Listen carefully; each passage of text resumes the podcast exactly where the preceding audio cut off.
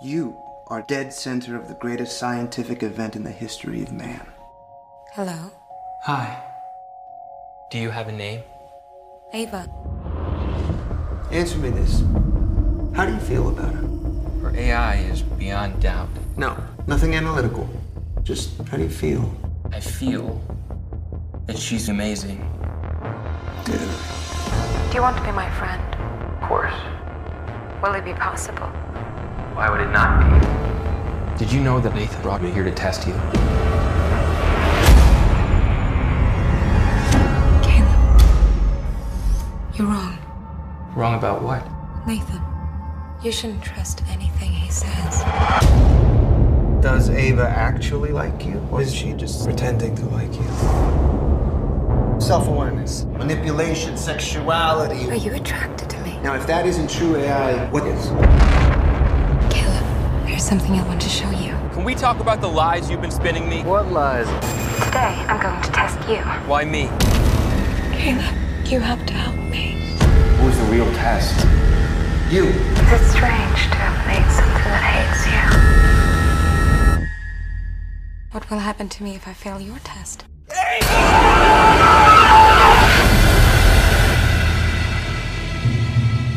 Olá, ouvintes do Caso de Bamba, eu sou Guilherme Andrade, bora para mais uma resenha. Eu acho que no episódio anterior eu falei, não sei qual que é o, a ordem que eu vou lançar esse episódio, que eu tô gravando tudo no mesmo dia, mas é, eu falei que ia gravar sobre esse filme e tô trazendo aqui para vocês. O filme da vez é o Ex Machina, filme lançado em 21 de janeiro de 2015, já tem um tempinho aí, já vai para sete anos, né? Esse filme é, está disponível na Netflix, um, um filme de ficção científica. É uma hora e 48 de filme, um bom tempo para um filme, né? É dirigido por Alex Gallagher, eu acho que é assim que fala.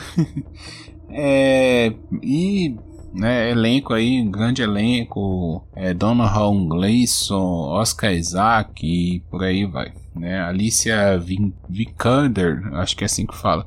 Mas assim, não é um elenco assim muito conhecido de pessoas que fizeram grandes papéis, mas é um elenco de ótimo, sabe, que caiu muito bem para esse filme. É basicamente o filme conta a história de um programador um cara que trabalha num site de, de busca, né? Um, seria um Google, uma espécie de Facebook hoje em dia, né? Mais voltado para um Google. É, ele é sorteado ali no início do filme para passar uma semana na casa do chefe. Na casa do dono da empresa, trocando ideia, né? Não, não se diz muito ali o, o, que, que é o prêmio, mas ele vai para lá passar uma semana, é, né? Uma experiência ali, né? Interessante.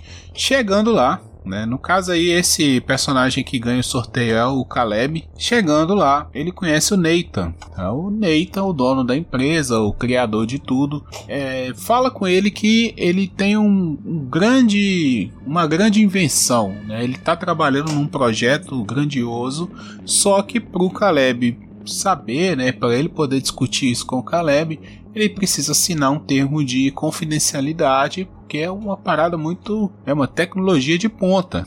O Caleb acaba aceitando e o Nathan explica para ele que ele vai participar de um teste de Turing. O Nathan criou uma inteligência artificial. Ele precisa que o Caleb faça o teste de Turing nessa inteligência, ou seja, ele precisa que o Caleb teste a inteligência artificial para saber se ela passa por uma inteligência, se a pessoa que está ali, né, que vai interagir com essa inteligência artificial, não conseguiria perceber se aquilo é uma máquina ou se é realmente uma pessoa. Então o filme vai se desenvolver. O Caleb vai conhecer a Eva, né? Ou Ava em português, e ele vai interagir com ela ali ao longo do, do tempo. O filme trabalha muito no suspense, muito numa ficção científica bem, bem legal assim. Nem tão ficção científica se a gente for para pensar hoje em dia, né? Seis anos depois, esse filme é muito próximo da realidade. Então, para 2015, talvez ele tivesse um pouco mais,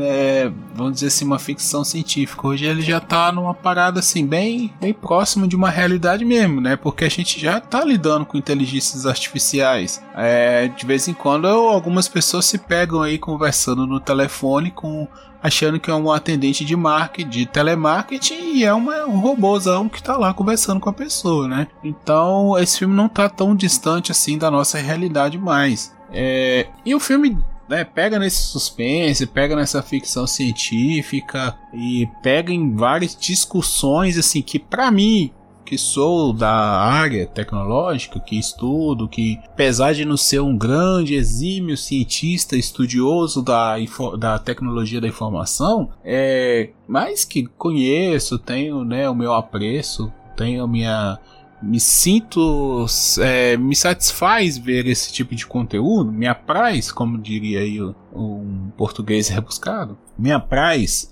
esse tipo de conteúdo, cara, é muito bom, sabe? Porque duas coisas que eu, eu percebi no filme. Primeiro que o filme ele tem um, um bom embasamento, assim. O Caleb, ele dá esse tom, assim, de... Olha, o Nathan, ele, ele é aquele cara superdotado, né? E aí o Caleb chega para ele e fala assim: Ó, oh, eu sei do que você tá falando. Então, assim, quando o Nathan joga alguma coisa, alguma ideia, e fala: Ah, você tá falando desses termos técnicos aqui, né? Então ele discute algumas coisas. E aí, por sua vez, o Nathan puxa o Caleb pra falar assim: não, cara, não precisa. Eu sei que você conhece esses termos, eu sei que você conhece a técnica, mas eu quero que você, sabe, não pense muito na técnica, haja mais naturalmente. Isso é um grande recurso do, do filme, né, do roteiro, do, do filme em si, para a pessoa que é técnica vê que aquilo ali tem um embasamento e para pessoa que não entende nada de tecnologia da informação, também não ficar perdido no filme, sabe? Então quando o Caleb chega para falar assim, ah, isso aqui é um processo determinístico, né? Mas também tem um pouco de estocástico. Aí quem não, nunca estudou esse tipo de processo, ou até mesmo quem chegou a estudar lá numa faculdade, mas não prestou muita atenção na aula, cara, vai ficar perdido. Aí o Nathan puxa, não, calma, você não precisa entrar nesses assuntos. Vamos, me fala aqui, a primeira coisa que vem na sua cabeça quando aconteceu tal coisa. Como é que foi? Então é interessante isso. O filme ele vai fazendo essa, ele sabe caminhar, sabe? Não fica um filme cansativo, pelo menos não para mim. E aí eu uso também de, né, de, sim, de referência a minha esposa que é de uma, ela é da área da saúde, né? Ela não, não tem conhecimento tecnológico como eu e ela gostou do filme, ela entendeu o filme, ela curtiu o filme.